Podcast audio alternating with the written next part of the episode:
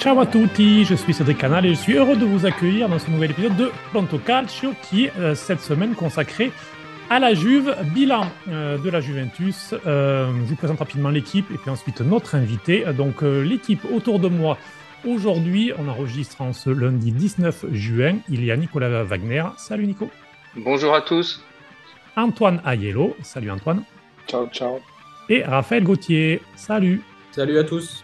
Et notre invité, nous avons la chance d'accueillir Elvin Defazio, qui est journaliste pour 90min.com, spécialiste des Bianconeri, qui depuis Turin suit euh, la Juventus au quotidien. Salut Elvin. Salut à tous, ravi de, pouvoir être avec vous actuellement et merci pour l'invitation, ça fait super plaisir. C'est un grand plaisir de, pouvoir parler de la Juve. On va commencer tout de suite, euh, histoire de ne pas perdre de temps, puisqu'il y a pas mal de choses à dire. Si vous nous suivez, euh, puisque le podcast est assez récent, s'intéresse à toute l'actualité du football italien, et très clairement, dans cette saison, s'il y a un club qui, a eu une, année particulière et une année sur laquelle il y a beaucoup de choses à dire, beaucoup de choses à comprendre aussi, puisque si on ne les suit pas au jour le jour, c'est un petit peu, on lisait, on entendait un peu tout, n'importe quoi, c'est bien la Juventus. Elvin, avant de passer à l'actualité, déjà toi, à titre personnel, comment tu as vécu cette saison? Professionnellement, ça a été une saison mouvementée, passionnante par moments, mais surtout très mouvementée, où malheureusement, euh, on n'a pas pu se concentrer clairement euh, et à 100% sur, sur le terrain, puisqu'il s'est passé différentes choses aussi en, dehors. Et d'un point de vue terrain, ça a clairement été la moins passionnante, on va dire, des, des dernières années. Donc, euh, ouais, ça a été compliqué pour celui qui suit la Juve et cette saison, que ça soit sûr et en dehors des, des terrains. Alors, ben, j'ai proposé un petit tour de table justement pour savoir ce que, ce que mes camarades euh, bien vont te demander, ce qu'on passe un petit peu de, cette saison? J'ai commencé avec toi, euh, Nicolas, déjà sur la saison, et puis si tu as une question pour, pour Elvin. Oui, non, effectivement, une saison euh, assez compliquée, décevante, même si malgré tout, sans, sans les, les, points de pénalité, la Juve aurait, aurait été finalement pas si mal classée que ça. C'est un peu le paradoxe de cette saison. Et pour euh, Elvin, ouais, est-ce que toi, tu es satisfait d'une individualité dans le dans l'effectif euh, de la de la Juventus cette saison? Ça a été compliqué d'un point de vue collectif en général. C'est vrai que cette saison, il n'y a pas beaucoup de joueurs qui ont progressé, qui ont été au-dessus du lot. Mais s'il y en a un à ressortir, et ça tombe bien puisqu'il est français, je dirais quand même Adrien Rabiot parce qu'on va pas faire passer la saison d'Adrien Rabiot comme une saison normale, puisqu'il a jamais atteint ce niveau, que ce soit à la Juve, mais euh, aussi au Paris Saint-Germain, parce qu'il a été buteur, parce qu'il a été décisif, parce qu'il a fait des passes décisives, parce qu'il a trouvé une certaine continuité. Donc j'ai envie de dire, c'est un petit peu le joueur qui est sorti du lot. Euh, on, par le passé, il y avait cette fameuse nonchalance, le manque de continuité dans ses prestations. Et je pense que cette année, il fait partie des meilleurs milieux de Serie A et peut-être des, des 10-15 meilleurs milieux d'Europe euh, en termes de rendement. Donc, s'il y a un joueur à ressortir cette saison, il n'y en a pas beaucoup. Je dirais Adrien Rabiot parce que forcément, ça a été une vraie surprise euh, cette saison. Mais c'est lors de sa dernière saison, euh, lors de sa dernière année de contrat avec, avec la Juve. C'est vrai que jusqu'ici, il y avait beaucoup d'irrégularités de sa part euh, dans son aventure à la Juve. Euh, alors, je vais passer à, Raphaël, qui, suit Rabiot, puisqu'il euh, suit aussi l'équipe de France, et qui est un milaniste et qui, donc, sans la de la Juve, aurait vu Milan en dehors de la Ligue des Champions. Donc, c'est ça qui, était, dur malgré tout pour, Raphaël, tout ce stress. Plus sérieusement, toi, sur la saison de la Juve, et une question pareille pour Elvin, vas-y. Bah, déjà, je pense que tu as raison sur Rabiot. C'était vraiment une, saison assez, exceptionnelle pour lui. On s'y attendait pas. Même si on aurait pu peut-être le prévoir puisqu'il arrivait en fin de contrat et que du coup, il souhaitait euh, rejoindre un club ailleurs. Et on connaît Rabiot qui est assez euh, irrégulier dans les performances. On sait qu'il peut être très bon. Moi, j'avais une question et justement, ça peut faire un petit peu le parallèle avec Rabiot qui va partir. Si vous deviez rebâtir euh, l'équipe autour d'un joueur, ce serait qui? Parce qu'il y a plusieurs individualités, il y a des joueurs qui ont déçu, il y a des joueurs qui ont fait le taf. Mais moi, j'aimerais te poser cette question-là. Si vous deviez, rebâtir le mercato autour, euh, avoir vraiment un joueur fondamental, ce serait qui selon toi? Euh, la Juve a certes fait une mauvaise saison, mais moi je reste persuadé qu'elle a des individualités d'une grande qualité, que ce soit d'un point de vue au milieu de terrain mais aussi d'un point de vue offensif. Quand on parle de la Juve, on parle quand même de joueurs qui ont des valeurs marchandes élevées. On parle de Vlaovic, Chiesa, Pogba, etc., etc.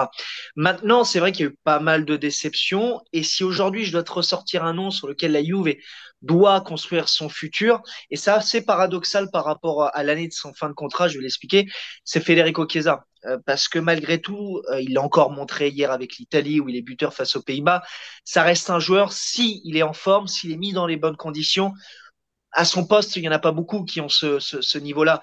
Donc, s'il est mis dans les bonnes conditions et qu'il arrive à revenir correctement de sa, blessure, parce que ça a été une saison anormale pour lui, puisque c'était sa première depuis son, retour de blessure, je pense que c'est sur un, c'est un des joueurs sur lesquels la Juve doit s'appuyer. Maintenant, c'est paradoxal parce que la Juve doit faire attention. Chiesa est en fin de contrat le 30 juin 2025. Donc, s'il n'y a pas de prolongation de contrat d'ici l'été prochain, la Juve ne sera pas dans une position de force euh, et donc, ça deviendra une situation assez étrange à analyser. Mais si on parle purement de qualité, je pense que la Juve doit reconstruire par rapport à Federico Chiesa. D'une, parce qu'il est italien et que la Juve a besoin de repartir par, euh, par des Italiens. Et deux, parce que la qualité est juste indéniable. Tu parles de Chiesa qui est encore un jeune joueur. Il y a, il y a eu beaucoup de, de, jeunes aussi qui se sont montrés euh, cette ouais. saison. On aura sûrement l'occasion. Peut-être un mot là-dessus, puis après, euh, je passerai la parole à Antoine. C'est vrai que parmi les bonnes choses de la saison, c'est aussi ces jeunes, notamment au milieu, qui, euh, qui ont émergé. Gatti aussi en fin de saison en défense. Ouais, il y, y, a un vrai problème en Italie de la jeunesse, etc., notamment dans les centres de formation. À l'heure actuelle, la Juve, c'est la seule équipe qui a une équipe réserve en série C. Il y a eu l'Atalanta qui a tenté, mais de ce que j'ai compris, c'est encore un petit peu euh, prématuré. Mais il y a que la Juve. Et donc, ce projet Next Gen qui a été créé euh, il y a quelques saisons par, par Giovanni Mann et toutes les personnes qui sont dans la direction de la Juve à l'heure actuelle, il porte ses fruits parce que, comme tu l'as dit, euh, Max Allegri, un petit peu avant par Andrea Pirlo, il y a eu l'insertion de quelques jeunes.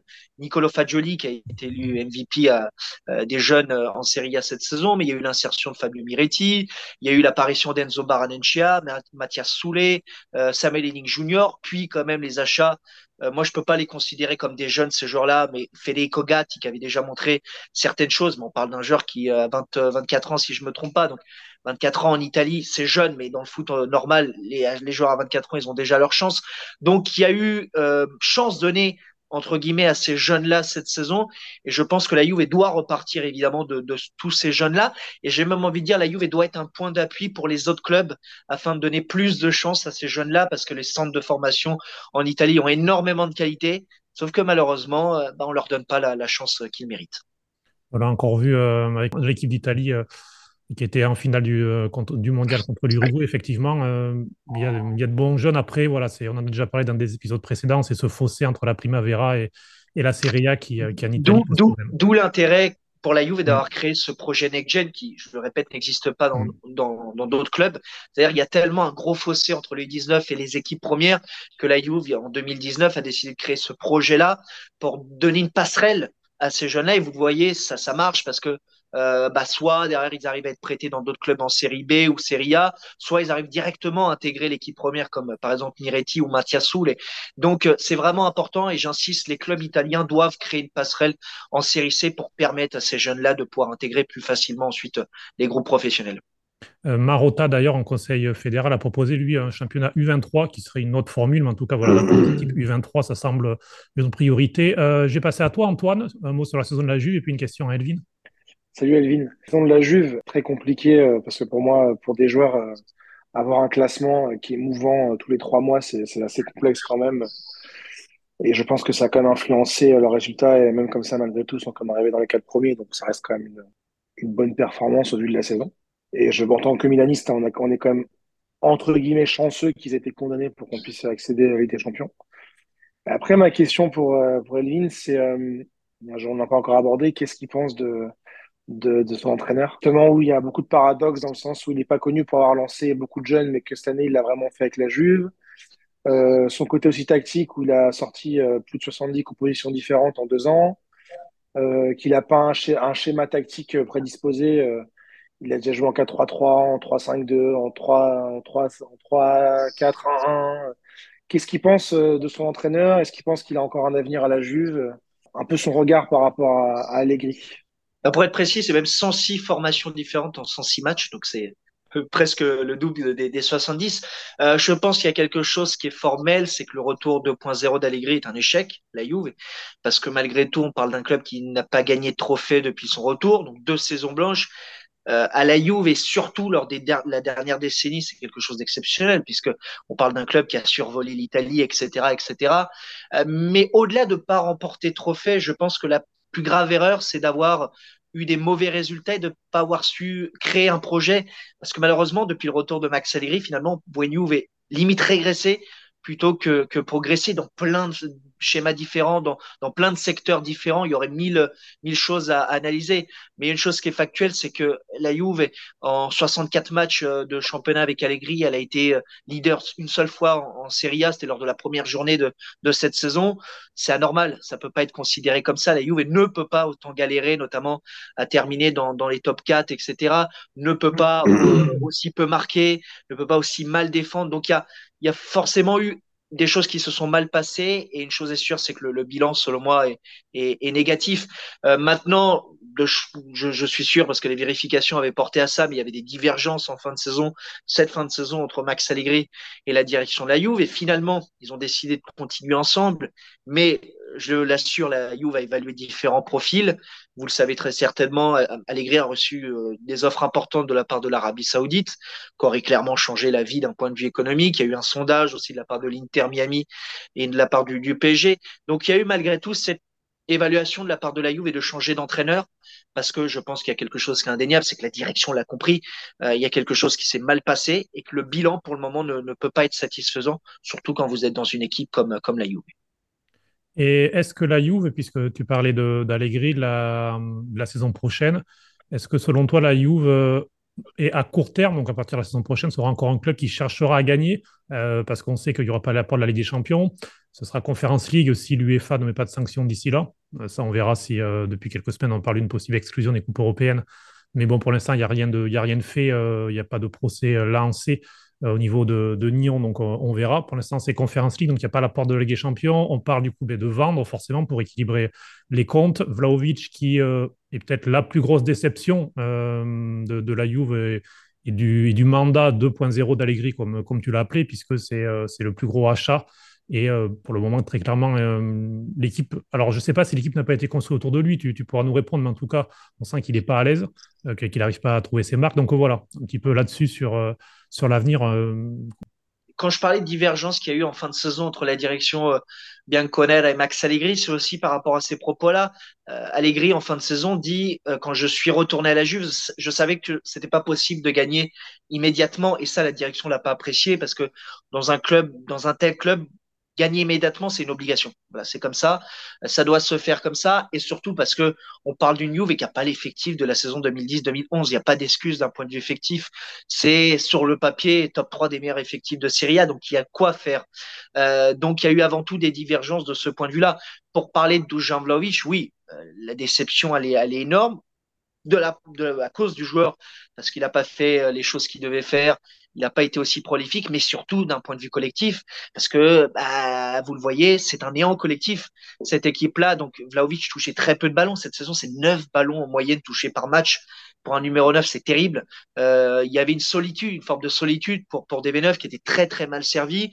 Euh, et ce néant collectif impacte forcément un joueur qui a besoin de ballons dans la surface de réparation. Et Juve, c'est la quatorzième équipe en Serie A dans la surface de réparation, dans les ballons touchés dans la surface de réparation. Donc oui, il y a la faute de la part de DB9 de pas s'être adapté de la bonne manière mais avant tout d'une équipe qui a produit un investissement à 80 millions d'euros et qui l'investit d'une telle manière, cest pas de la manière euh, dont, dont, dont, elle devrait l'investir. Donc euh, il y a la faute de DV9, mais il y a avant tout la faute de la Juve, qui après Ronaldo, après De Ligt, est en train de détruire un troisième investissement très important.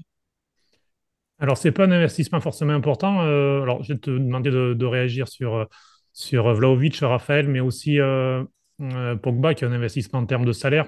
Euh, le, Pogba 2.0, puisqu'on parle de, comeback avec Allegri, c'est pas forcément une réussite, même pas du tout. Il a, passé la, saison à l'infirmerie. Euh, Raphaël, ton regard là-dessus, puis ensuite on demandera à Elvin.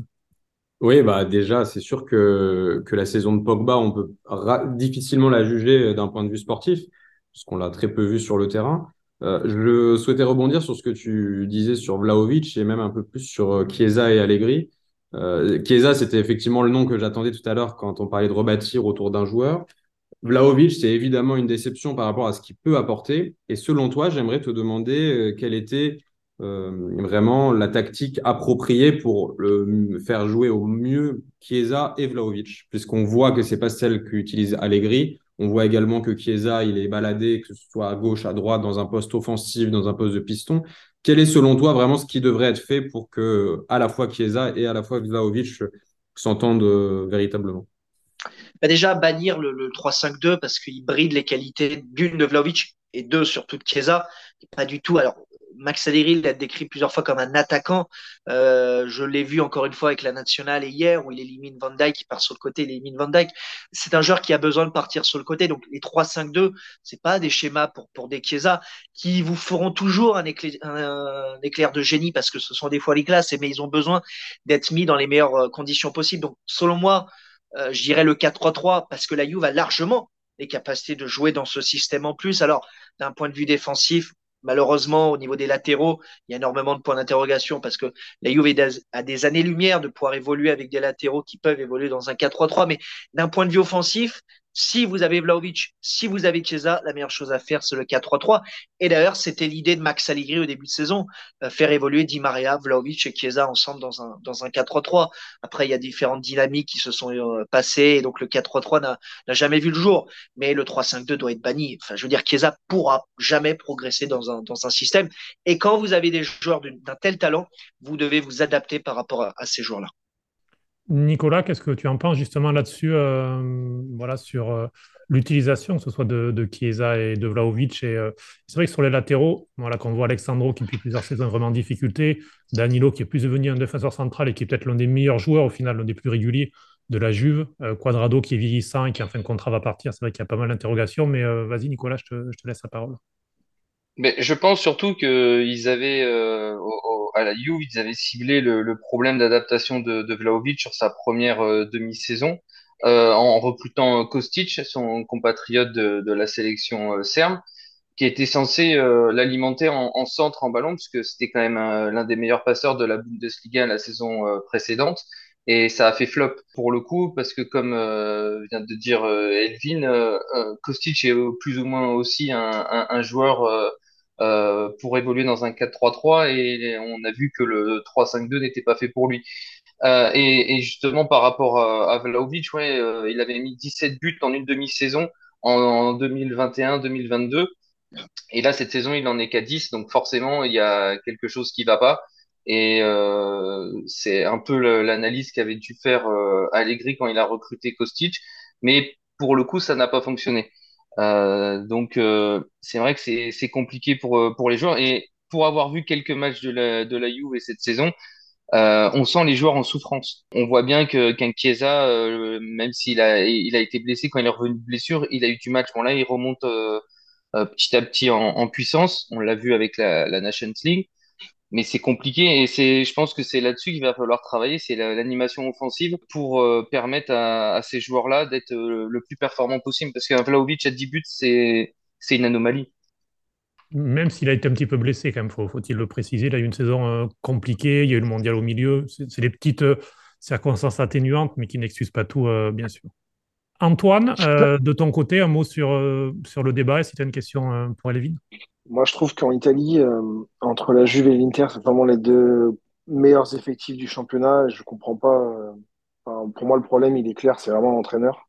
Franchement, quand on voit une telle qualité euh, de joueurs, même de banc, il y a quand même vraiment beaucoup de joueurs. Parce qu'il faut pas oublier qu'il y a aussi Milik qui pouvait suppléer euh, et euh, même le terrain, on a quand même Locatelli, Rabiot, euh, de la qualité, il y a quand même de la qualité. euh, dans cette équipe, enfin, je pense que malheureusement, le, déjà, les problèmes judiciaires ont fait euh, qu'il n'y aura pas Ligue des Champions et qu'il y aura moins d'argent. Et je pense que la Juve s'est enfermée dans un contrat énorme avec Allegri et un peu otage de la situation. Je pense qu'ils espéraient vraiment qu'il signe euh, en Arabie Saoudite pour se dire, bah voilà, c'est pas nous qui, qui les sanctions, c'est lui qui veut partir.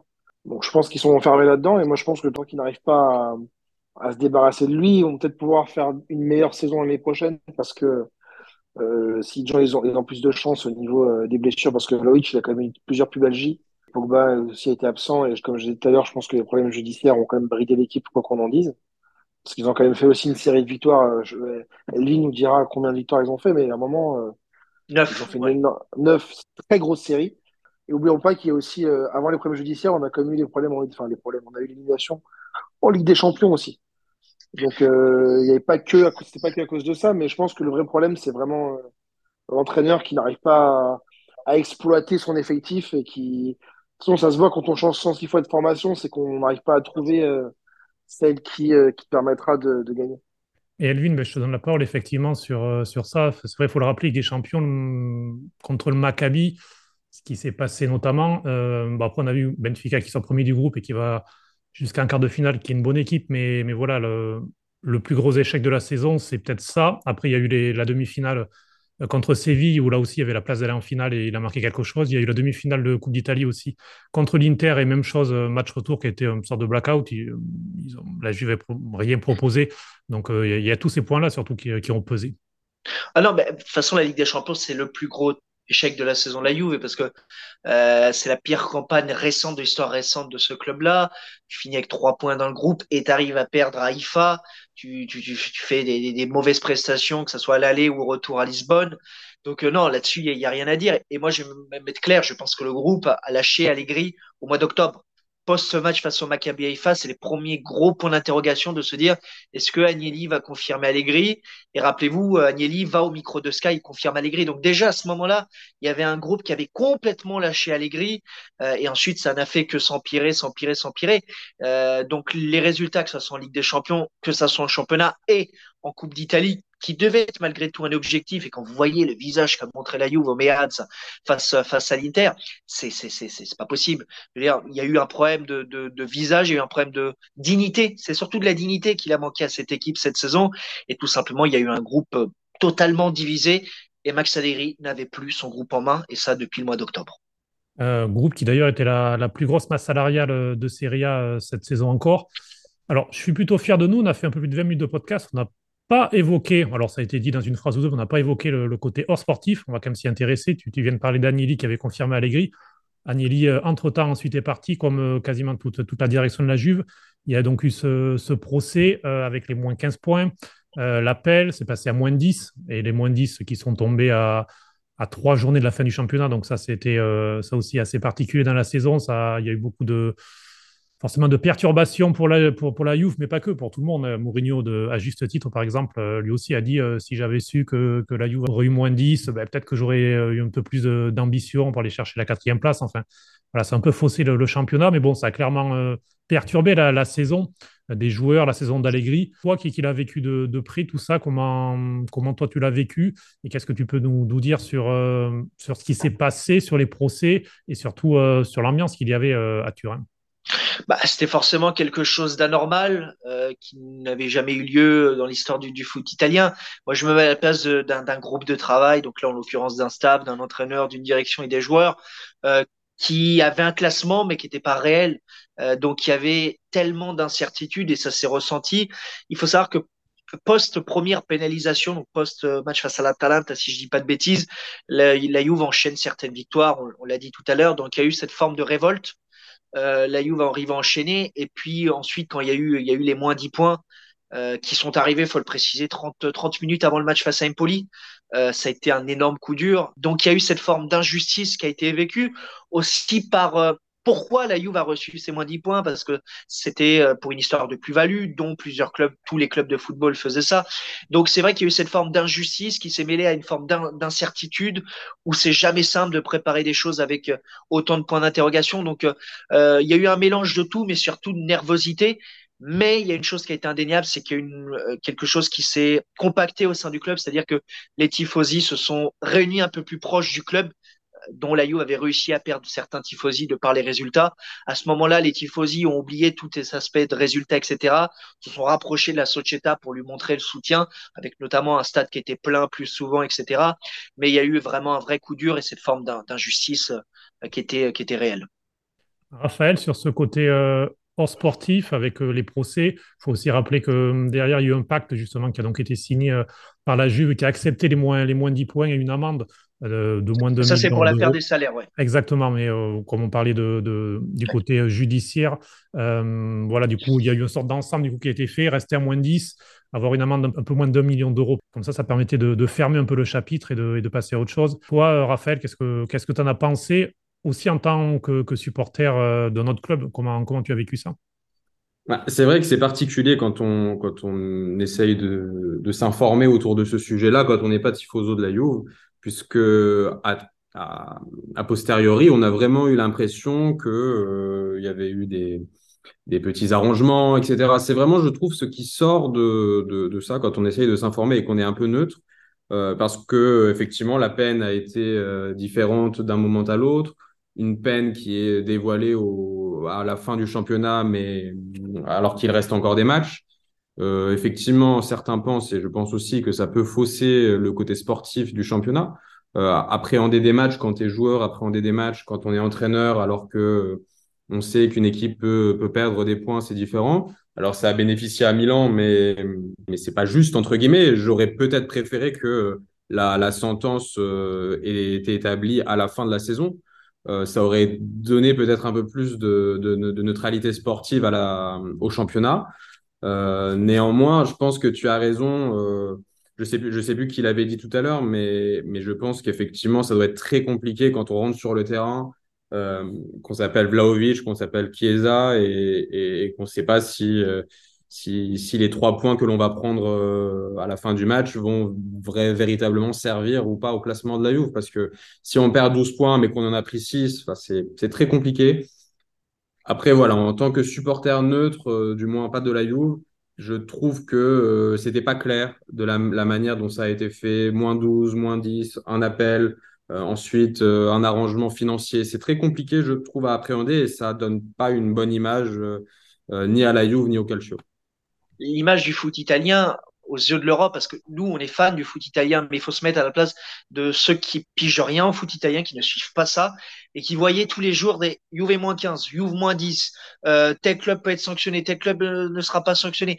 C'est un bazar pas possible. C'est l'image du, du, calcio qui est, remise en question, parce que quand vous avez euh, des images de procureurs qui ne font, qui font mal leur métier, qui vont dire, moi en tant que procureur, je suis anti-Juventino, ces gens-là ont été sanctionnés, mais il y a des choses qui sont sorties qui sont juste honteux pour le calcio.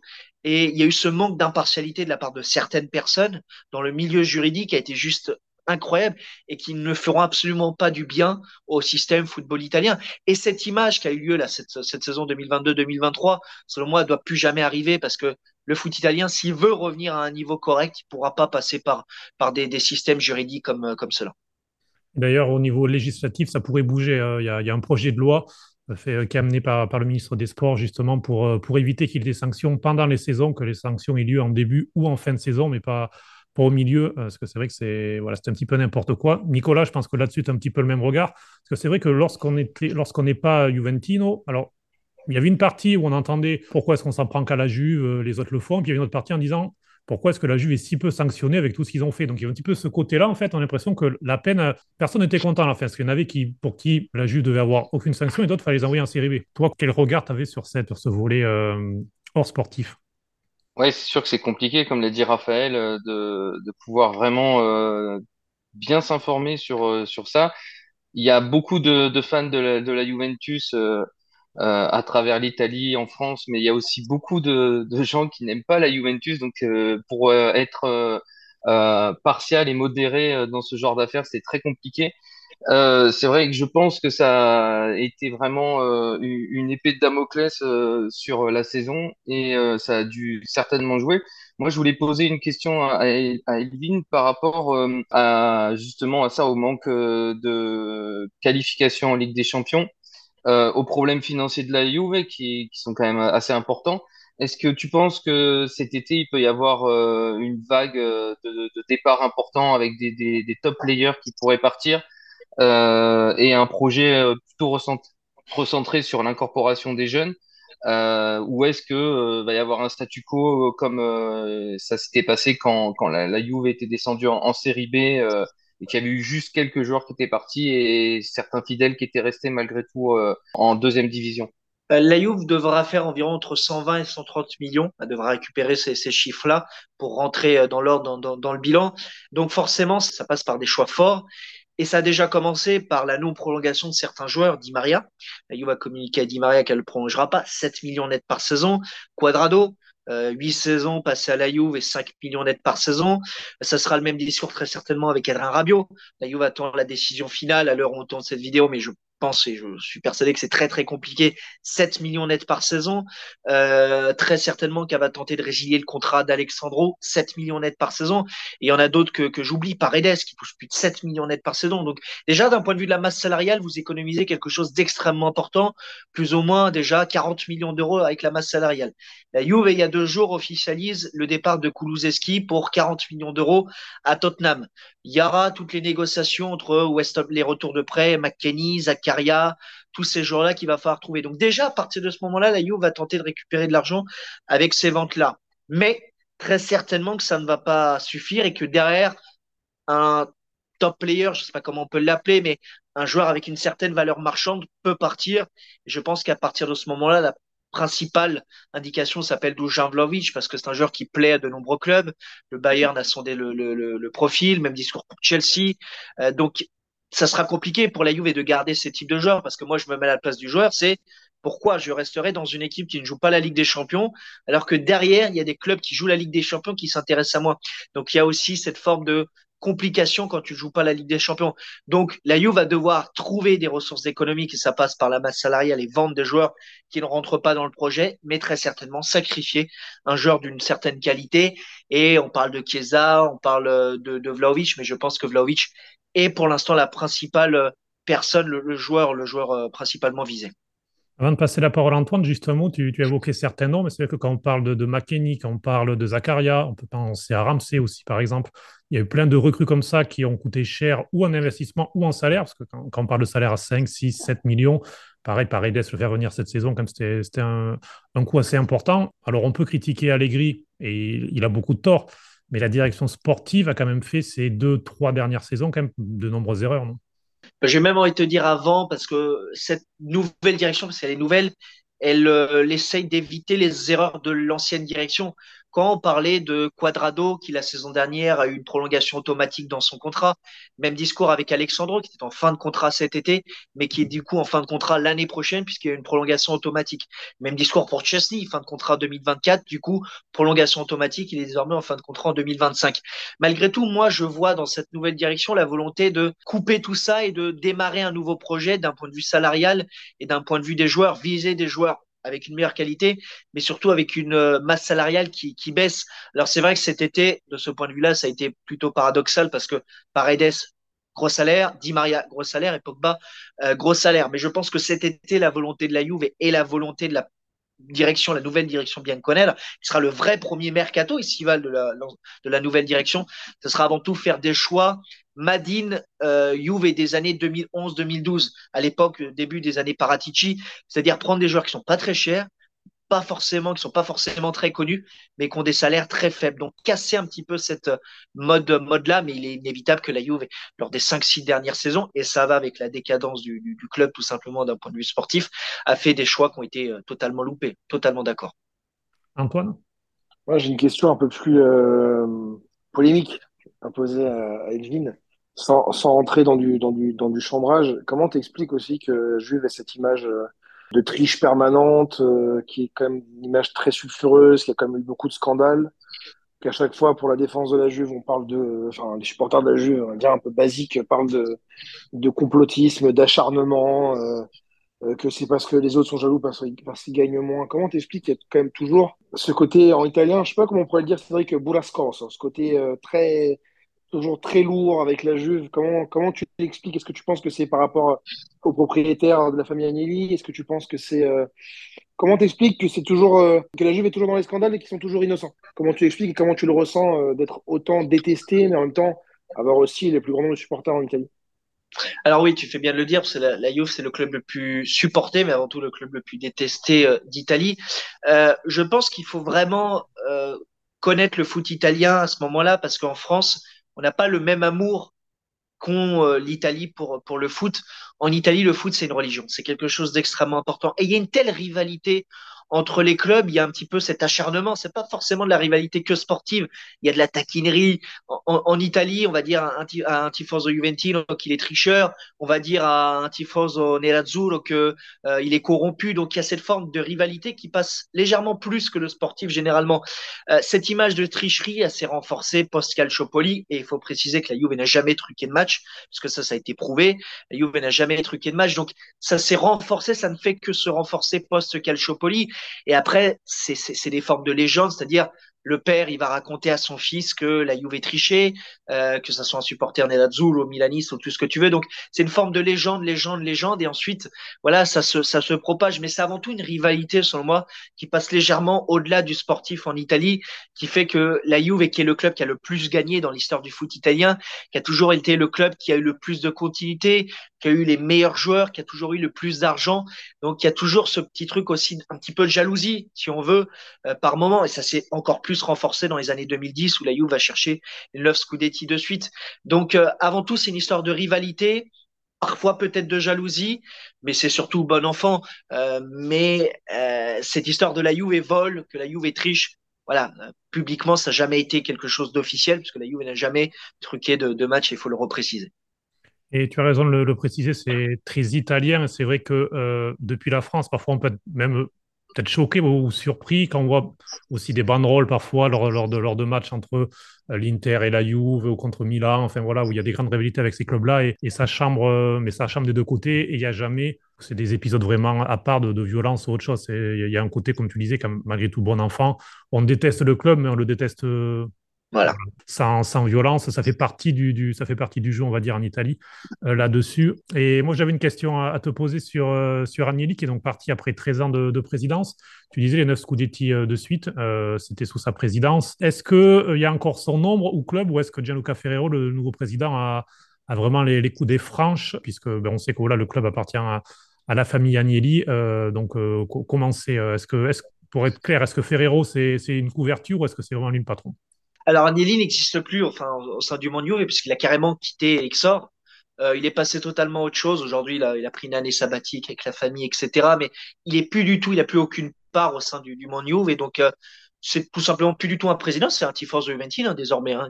Regarde les matchs à la télé comme simple Juventino, il est plus payé par, par la Juve. Donc c'est vrai qu'il y a une nouvelle ère qui a débuté euh, au mois de novembre avec la présidence de, de Gianluca Ferrero. Donc euh, euh, c'est le président le plus titré de l'histoire de la Juve ça sera jamais le président qui a rapporté la Juve au sommet en Italie et euh, en Europe. Mais je pense que malheureusement, sa fin de présidence euh, ira entacher un petit peu tout ce qu'il a fait durant ces, ces 13 ans, parce qu'il y a eu du bien, il y a eu beaucoup, beaucoup de bien, mais surtout beaucoup de choix loupés lors des, euh, 4-5 dernières années de, de, sa présidence, que ce soit en, choix managérial, mais aussi en choix sportif. Raphaël, à toi, si tu veux rebondir ou si tu as un autre thème à aborder.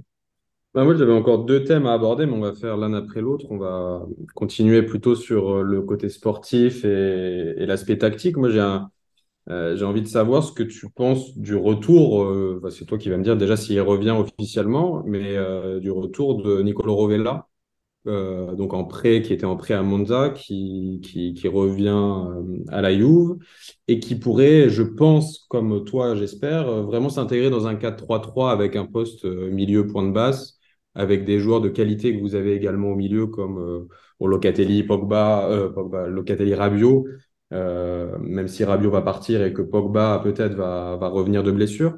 Est-ce que tu penses qu'il doit s'intégrer dans un 11 Si oui, à quel poste? Et est-ce qu'il ne va pas lui aussi, comme tu parlais de Vlaovic tout à l'heure, être peut-être une monnaie d'échange ou un transfert qui va peut-être apporter de l'argent à la Juve? Alors à l'heure actuelle, non, parce que la a pris la décision. Elle conservera Nicolo Rovella. Euh, elle le testera lors du Litilo, mais il y a toutes les indications portent au fait que Rovella restera dans l'équipe professionnelle et donc disputera la saison 23-24 avec avec la et tout simplement parce que d'une, c'est un joueur qui plaît à Max Allegri. Euh, L'été dernier, déjà, il y a eu une grosse évaluation de la part de la direction de euh, garder ou non Paredes. Finalement, il y a eu un choix qui a été euh, garder ou non Rovella, pardon. Finalement, il y a eu un choix qui a été fait, c'est prendre Paredes le futur nous apprendra que c'est un choix euh, loupé, mais il y a cette volonté d'intégrer Rovella aussi pour, comme je disais, couper avec un petit peu l'histoire du passé, c'est-à-dire euh, donner euh, la chance à des joueurs qui n'ont pas forcément des gros salaires.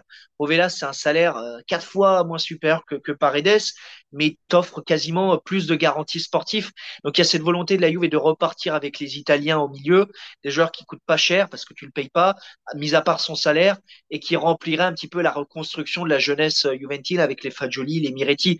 Donc Rovella est un joueur absolument à garder selon moi.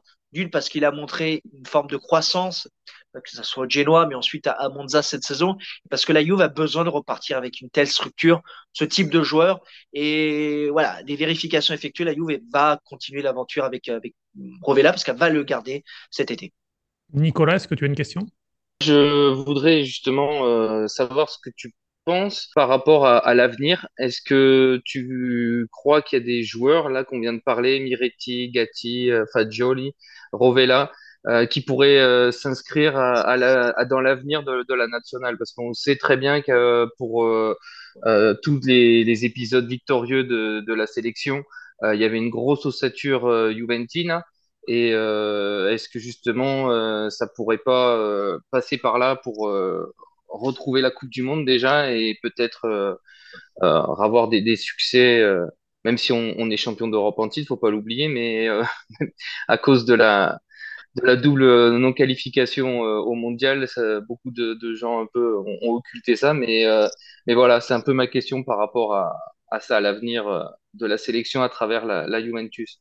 Oui, mais bien sûr, la Juve doit, enfin l'Italie, la nationale et Mancini doit repartir par certains joueurs de la Juve, et notamment en défense, quand vous voyez Acerbi et Bonucci, moi j'ai de la peine parce que ce sont plus des joueurs qui ont la capacité de remplir ce rôle-là. Et quand vous voyez, là, je parle de Gatti parce que tu, tu l'as cité, mais il y a d'autres joueurs qui mériteraient d'être à cette place-là. Mais Gatti, par exemple, il a toute sa place pour être titulaire avec la nationale. Il l'avait montré lors du premier match, d'ailleurs, qu'il avait fait avec, avec l'Italie. Je veux dire, aujourd'hui, on parle d'un joueur qui a bientôt 25 ans, qui a même pas trois sélections avec l'Italie et qui est considéré comme un joueur qui est encore trop jeune pour pouvoir être titulaire avec la nationale. Et c'est dire la mentalité. Quand vous voyez Tonali qui joue avec le 21 alors qu'il a toute sa capacité pour être avec l'équipe première de, l'Italie, euh, Fagioli c'est différent puisqu'il a eu cette, ce, ce, cette épaule cassée, mais euh, sinon très certainement qu'il aurait été convoqué. Mancini doit repartir par ces jeunes-là, en l'occurrence les Miretti, les Fagioli, les Gatti, tout ça, c'est une obligation parce que les gars besoin d'un nouveau cycle, parce qu'au bout d'un moment, tu dois avoir une cassure avec les, les les, bon, Verratti peut-être un peu trop tôt, mais les Jorginho, les Cristante, etc. Des joueurs qui donnent pas forcément satisfaction. Et si l'Italie veut réellement repartir avec un vrai projet, c'est donner réellement la chance à ce type de jeunes qui ont l'amour du maillot qui vous rapporteront très certainement, j'ai aucun doute là-dessus, beaucoup plus que les joueurs qui sont à l'heure actuelle titulaires dans cette, dans cette nationale. Et donc, me parler de jeunesse, que des joueurs qui n'ont pas encore beaucoup d'expérience, non, non, ça peut pas fonctionner comme ça. Mancini doit avoir les clés pour donner la chance à ce type de, de jeunes-là. Je passe la parole à un international d'ailleurs, mais alors pas de la nationale, mais de la squadra diaspora de Paulo Del Vecchio. Antoine, à toi. Il y a clairement une, corrélation de façon entre les succès de la nationale et la Juve. C'est un, peu la seule raison pour laquelle j'aime bien la Juve. Parce qu'on sait que quand la Juve est forte, elle, euh, permet de, de fournir la nationale. Il faut oublier aussi que c'est le dernier gros club italien euh, qui est encore géré par une famille italienne. Donc c'est quand même quelque chose qui est assez important pour moi euh, à ce niveau-là. Moi, je, je, pense, je pense vraiment que pour moi, la Juve a vraiment les meilleurs jeunes actuellement, en, tout cas au milieu de terrain. Comme on disait à l'instant, euh, Millet, Tifajol et d'autres. Je sais plus comment il s'appelle aussi, le petit, le petit piston droit qu'on a vu je sais pas si tu peux m'éclairer. Barbieri Ouais, qui a, joué aussi. On se rappelle aussi que Pierlot avait lancé euh, celui qui avait un nom fantastique aussi à gauche. J'ai oublié son ah, nom. Euh, euh, il a été prêté en série B. J'ai plus oui. C'est d'ailleurs assez particulier. C'est ça que je te demandais, c'est que tu penses que justement ce choix de lancer autant de jeunes italiens, c'est par rapport à la politique économique actuelle qui du coup est compliquée, parce que la Juve n'était pas non plus connue pour, pour vraiment lancer des jeunes, mais plutôt pour les acheter déjà forts. Si c'est passé avec Chiesa. Finalement, ils l'ont acheté jeune italien, très cher à la Fiorentina. Et là, ils se sont mis à les former grâce à leur équipe aussi U23 parce que c'est les seuls à le faire. Ou avant, ils faisaient un peu comme le Bayern en Allemagne. Finalement, ils t'accaparaient les meilleurs joueurs de leur championnat et euh, les meilleurs Italiens. Et là, justement, ils se mettent à vraiment les former. Ou est-ce que tu penses que c'est dû aussi aux, fruits récoltés de la politique de, de Mann avec euh, l'U23 bah, concrètement, le centre de formation de la Juve avant 2015, c'est fort ce que je vais dire, je ne vais pas dire qu'il n'existait pas, parce qu'il y avait un centre de formation, mais il n'y avait pas la chance donnée parce que, allez, lors des 15 euh, dernières saisons, il y a deux joueurs qui sont sortis du centre de formation de la Juve et qui ont concrètement, entre guillemets, explosé. Marquisio, qui est devenu certes une bandière, et ensuite Moiskin. Euh, donc, il y a eu ce projet, Moiskin qui, qui, a eu la carrière qu'il a eu par la suite, mais je veux dire, qui a plutôt, euh, euh qui, qui, qui, voilà, qui est sorti du centre de formation. Voilà. Un bon footballeur, on va dire. Euh, donc, il y a eu cette volonté un petit peu de changer les choses parce que, tu l'as dit, d'un point de vue économique, la meilleure chose à faire quand tu es dans des difficultés économiques ou pas forcément, c'est de repartir par ton centre de formation parce que bah tu dépenses pas des milliers des cents pour aller chercher des joueurs. Donc quand vous créez un projet U23 qui est devenu une Gen ensuite euh, et que derrière vous n'avez pas de continuité avec ce projet, ça serait une incohérence incroyable. Donc la va décider de créer ce projet-là par l'intermédiaire notamment de Kelubini, qui est euh, l'ancien directeur sportif de la Juve. Euh, et la meilleure chose à faire, c'est donner de la continuité à ce projet-là. Et c'est ce qu'a fait la Juve. Et à partir de, depuis, on va dire, 2021, elle a commencé à récolter ses fruits, qui ont pris deux, trois ans pour arriver. Mais c'est avant tout, selon moi, d'un point de vue économique et d'un point de vue de cohérence de projet que la Juve a décidé de, clairement lancer ces jeunes-là et heureusement, ça a porté, ça a porté ses fruits. Mais euh, je le répète, je pense qu'il y a d'autres clubs qui doivent prendre exemple. Et j'ai même pas envie de dire, il y a d'autres clubs. C'est une obligation que d'autres clubs, et je vise surtout les plus gros, Milan, Inter, Naples, la Roma, même si la Roma a un très bon centre de formation. Euh, tous ces clubs-là, vraiment, vraiment lancé un projet U23 euh, parce que c'est juste trop important aujourd'hui, surtout dans un pays comme l'Italie qui a beaucoup moins d'argent que les premières ligues ou en, Liga ou en, en Bundesliga c'est pas c'est pas le sujet du, du, podcast, mais je rebondis parce qu'il y a notre ami Cédric qui, euh, qui a son super podcast. Mais justement, ça aussi qu'on a la différence de politique. Là où l'Inter, à chaque fois, pour équilibrer les comptes, est obligé de vendre des jeunes euh, qui sont d'ailleurs très très forts. On l'a vu là avec euh, la Coupe du Monde avec Casadei. Donc justement, c'est la Juve finalement, on voit qu'ils ont des difficultés financières, mais mais finalement, le Exor est tellement gros qu'ils arrivent toujours quand même à, à tenir la base moi, je trouve ça quand même désolant que Casadei il soit remplaçant, enfin, il soit réserviste à Chelsea et qu'il soit prêté dans des petits clubs anglais. Quand, quand, tu, quand on voit la Coupe du Monde qu'il fait, c'est horrible. Et d'ailleurs, il y a une rumeur qui dit que peut-être que la Juve voudrait le, récupérer. Alors oui, j'avais vérifié ça. Bon, non, il n'y a pas d'intérêt pour le moment de la Juve et qui évalue d'autres profils. Mais quand on parle de l'Inter, on parle d'un club qui, au niveau de la Primavera, a un groupe très fort. L'Inter a des jeunes dans son centre de formation. Je ne sais même pas si, mm. si, si l'Inter elle-même est consciente de la qualité qu'elle a dans son, de dans son centre de formation. Je parlais de la Roma, mais discours pour la Roma. J'ai vu plusieurs fois des matchs de la Roma, de la Primavera. Je me demande comment certains jeunes ne peuvent pas arriver plus facilement en équipe première. Euh, Milan, qui est peut-être le club, selon moi, mm. qui a moins de qualité que les autres clubs au niveau de la Primavera, mais qui a d'autres talents très importants, selon moi. Je veux dire, aujourd'hui, il y a il y a un énorme talent en Italie. Il y a des jeunes qui ont énormément, énormément, énormément de talent. Sauf qu'en France, on va leur donner leur chance à 18 ans. Donc ces jeunes-là auront déjà allez, 100, 125 matchs à 23 ans en Ligue 1. En Italie, ils arrivent à 23 ans, zéro match en, Serie A. Donc il y a ce, cet énorme problème. Et la Juve, ça, l'a repéré très tôt. Euh, et fort heureusement, j'espère qu'encore une fois que ça pourra aider les autres clubs. Ce problème-là, l'a repéré très tôt, donc elle a décidé d'agir. Parce que le foot italien passe par les gros clubs. Qu'on le veuille ou non, le foot italien, il est basé sur Juve, Milan, Inter, enfin tous ces clubs-là. Dis, si vous basez sur la Samp, sur la Salernitana, voilà, le foot italien, il n'existe pas. Malheureusement, c'est comme ça. Donc les jeunes, vous devez repartir par ces clubs-là. Et les structures professionnels, mais aussi les structures des primavera et des jeunes doivent passer par la chance donnée aux jeunes par ces clubs-là. Et ça, la Juve l'a compris, et vous le voyez, ça porte ses fruits. Donc, si l'Inter, si Milan, si la Roma, si le Napoli, tous ces clubs-là décident de se bouger au plus tôt, ce sera forcément, je le répète, forcément une réussite pour le football italien à court terme. Je sais que c'est un thème qui, te tient à cœur, Nicolas, je te laisse euh, rebondir. Oui, parce que euh, moi, je, veux bien que la, Juve U23, enfin Next comme vous voulez, euh, monte euh, et, trouve sa place euh, au sein de la série C. Mais si les autres clubs de Serie A font pareil, c'est-à-dire qu'il va y avoir des places pour des clubs de série C, des clubs de province qui vont disparaître.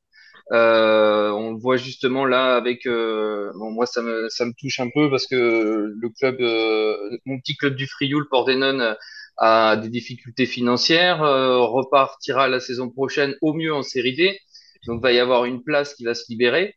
Et euh, a priori, euh, ça serait euh, certainement pour peut-être incorporer un, un club, euh, enfin une réserve de, de club U23.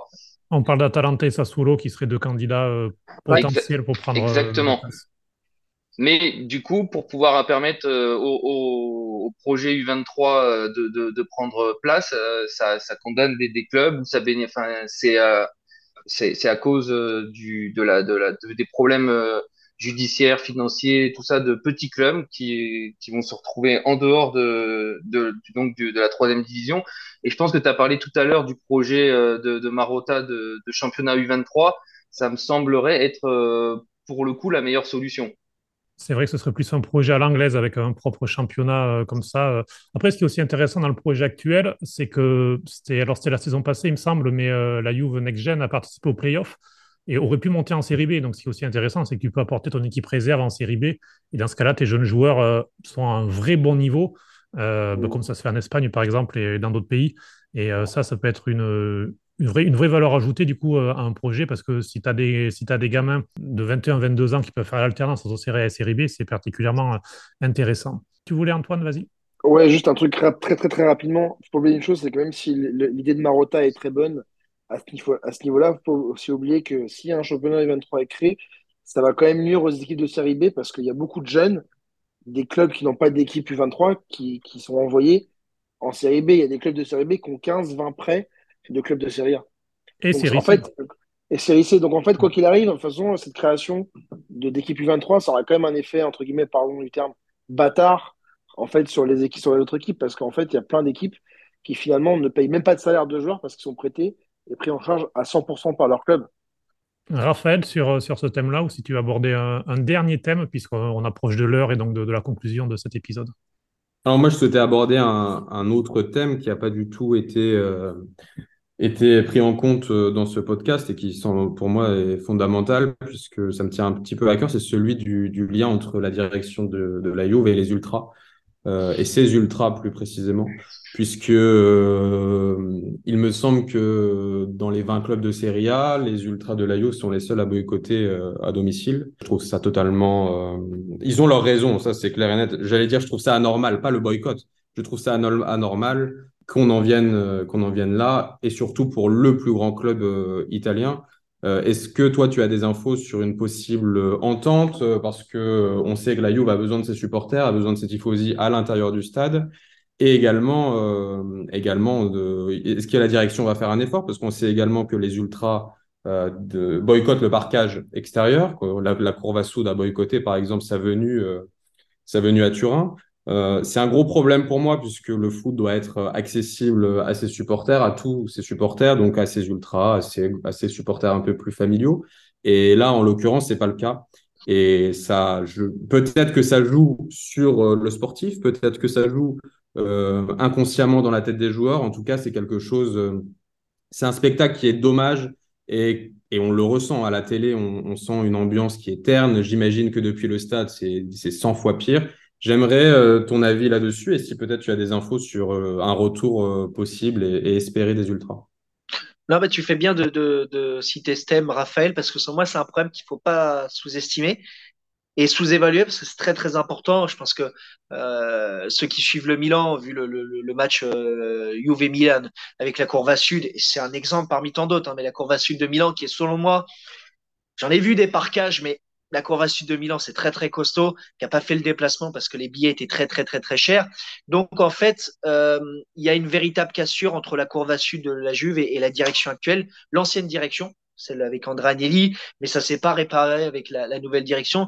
C'est-à-dire que la Courva Sud n'est plus présente, certains groupes de la Courva Sud n'est plus présente, et donc ça donne une ambiance de mort en fait je ne sais pas si vous avez déjà été à l'Alliance Stadium, qui est un stade fantastique quand il est plein, quand il y a de l'ambiance, parce que c'est un stade à l'anglaise qui est pas grand. Les époques euh, de 2011 à 2017, 2018, ça a été un stade fantastique, incroyable. Je vous souhaite vraiment à tout le monde d'y mettre les pieds. Le stade le plus moderne d'Italie, l'un des plus modernes au monde. Euh, et donc, quand, quand, il y a de l'ambiance, tu ressens quelque chose parce que ça résonne, parce que c'est quelque chose d'incroyable. Malheureusement, depuis quatre ans, c'est c'est un silence assourdissant, c'est un silence qui ne peut plus durer. Euh, parfois, j'ai même réussi quasiment presque à dormir en tribune tellement qu'il n'y avait pas de pas d'ambiance. T'as l'impression d'être dans un stade de, de, de série D. Et donc euh, le problème c'est que tous les parcages visiteurs qui viennent à l'Alliance Stadium mettent l'ambiance. Et ça, c'est chaotique, c'est-à-dire que la Juve, à l'heure actuelle, ne joue plus à domicile. Euh, la Juve, quand elle est à domicile, c'est quand elle est à l'extérieur, parce que les parcages, la courbe sud fait les déplacements à l'extérieur, mais n'est pas présente à, domicile. Et donc, selon moi, c'est un, thème que la Juve va devoir absolument, je dis bien absolument, euh, traiter au plus vite, parce que ça ne peut plus durer, parce que vous ne pouvez pas disputer 18 bar 24, 25 matchs par saison avec un, un stade sans ultra. Euh, c'est tout con, hein, ce que je veux dire, mais les tambours, des tambours dans un stade, ça change tout. Euh, quand vous voyez, j'ai fait plusieurs stades cette saison, mais rien qu'au Meazza, quand vous voyez la Courva Nord chanter, porter le public, ça change tout. Quand vous voyez à l'Alliance Stadium dans les matchs qui comptent, rien que le match face à Milan, où ça aurait pu tout changer. Si la Juve avait gagné face à Milan, ça aurait pu apporter quelque chose au classement d'incroyable et vous voyez une ambiance de mort. Donc c'est une situation qui peut absolument plus durer et ça impacte forcément l'aspect économique de la Juve puisqu'aujourd'hui il y a de moins en moins de personnes qui achètent les abonnements et le stade est de moins en moins plein. Aujourd'hui c'est de plus en plus facile de trouver des places pour euh, accéder à un stade euh, comme euh, comme l'Alliance Stadium qui, qui plus est n'est pas grand, 41 hein, 000 places, donc ça devrait être rempli en, une semaine un stade comme ça. Hein. Sauf que c'est plus le cas. Et donc le retour des ultras est une nécessité absolue pour la Juve vraiment. Nicolas? Après, euh, difficile aussi de s'enflammer quand on voit le, jeu d'Allegri. Peut-être qu'il y a un, lien de cause à effet, mais, plus sérieusement, oui, c'est nécessaire d'avoir les, les tifosi euh, les, plus chauds dans, le stade. Mais c'est vrai que malgré tout, vu les prix, parce que c'est des prix qui sont très élevés, euh, pour, alors on voit bien de partout, c'est vrai que le stade est moderne, il est, il est, très bien fait, bon, c'est des prix qui sont très élevés, donc pour quelqu'un qui n'est pas forcément un grand, grand passionné, payer cher pour voir le spectacle en plus qu'il y a depuis deux saisons, ça donne pas forcément envie. Ouais, mais malgré tout, les ultras ont toujours montré leur soutien. Les, mm. ultras, c'est un groupe différent qu'un tifoso normal. Mm. Ils ont toujours montré leur soutien à Allegri. Euh, ils n'ont aucun souci envers Max Allegri. Ils l'ont toujours soutenu. C'est vraiment la direction. Ça a été avec André Agnelli. Aujourd'hui, un supporter qui se ramène avec un tambour, il se le fera enlever à l'entrée du stade devant les grilles. Donc, euh, il y a une, enfin, il y a une sorte de, de, de conflit qui s'est créé entre la direction, entre la police, la Digos et euh, les ultras de la Juve. donc avant tout du spectacle qui certes impacte forcément le fait qu'il y ait moins de, personnes et ça c'est indéniable. Il y a avant tout un lien qui doit se recréer entre une direction et, des supporters qui sont, complètement éloignés les, les, les uns envers les, les, autres. Donc euh, c'est une situation vraiment très triste. Je sais pas si certains d'entre vous ont été au stade de aller les quatre cinq dernières saisons. C'est vraiment c'est dommage parce que tu as le plus beau stade d'Italie en termes de modernité et un spectacle qui est juste chaotique quoi. Et la dernière question sera pour Antoine. Vas-y. Alors, je vais, euh, je vais pas poser une dernière question. Je vais euh, un espèce de petit hommage à la Juve, ce qui est très rare. Je trouve quand même que malgré tout ce qu'on peut, dire, finalement, ils sont quand même assez précurseurs sur plein de choses. C'est quand même euh, le seul grand club italien qui a son stade. C'est quand même le seul grand club italien qui fait beaucoup d'efforts avec son équipe U23, malgré les, les, rivalités, etc. C'est quand même une locomotive en Italie au niveau footballistique faut quand même le dire. Et euh, en tout cas, j'espère vraiment qu'ils vont revenir au top parce qu'il n'y a, rien, a rien de mieux. Quand, quand on gagne cette année deux fois contre la Juve, c'est quand même plus sympa de les gagner quand on se bat pour les premières places ensemble, pour le Scudetto. Donc j'espère vraiment, euh, pour la nationale et pour le championnat italien et aussi pour euh, la saveur des victoires contre la Juve, que vous reviendrez à un niveau un peu plus cohérent avec votre statut et avec votre histoire. Belle parole. Et Elvin, euh, alors on est le lundi 19 juin à 16h01. Euh, qui sera le directeur sportif de, la Juve du coup en 2023-2024 Parce qu'on parle d'un directeur sportif euh, tout récent, champion d'Italie, mais ça a l'air assez compliqué. Cristiano Giunto, elle a été identifié comme la personne juste. Ouais, il y, a un accord total. Maintenant, à l'heure où on parle, il n'a pas été libéré du Napoli, tu fais bien de le dire, mais lui veut rejoindre la Juve et la Juve a déjà un accord, donc avec un peu de bon sens, à la fin, l'opération se fera momentanément, il faut préciser que la Juve n'est pas les bras croisés sur le canapé à attendre. Hein. Elle a promu Giovanni Mann, qui était le directeur de, de, de la qui va d'ailleurs prolonger, c'est l'information aujourd'hui, la petite indiscrétion, qui va prolonger. Et donc, euh, elle attend impatiemment euh, Giuntoli, qui euh, devrait bel et bien être le, nouvel, euh, nouveau directeur sportif. Ouais. Bien, voilà, ce sera la première pierre de la saison 2023-2024 que, que tu auras l'occasion de, de, de, raconter, que ce soit sur, ton, sur ta chaîne YouTube ou sur le site 90 Mines euh, Elvin, euh, merci beaucoup d'avoir été avec nous. C'est un vrai plaisir de passer cette heure pour faire le bilan de, la saison de, la Juventus. Merci beaucoup. Bah, merci à vous. Ça a été un vrai plaisir. Parler de calcio, c'est toujours un grand bonheur. Et puis merci beaucoup euh, Nicolas, Raphaël et Antoine aussi d'avoir été présents et, et d'animer avec moi ce podcast. À très bientôt. Ciao, ciao. Ciao. Ciao. Ciao, ciao.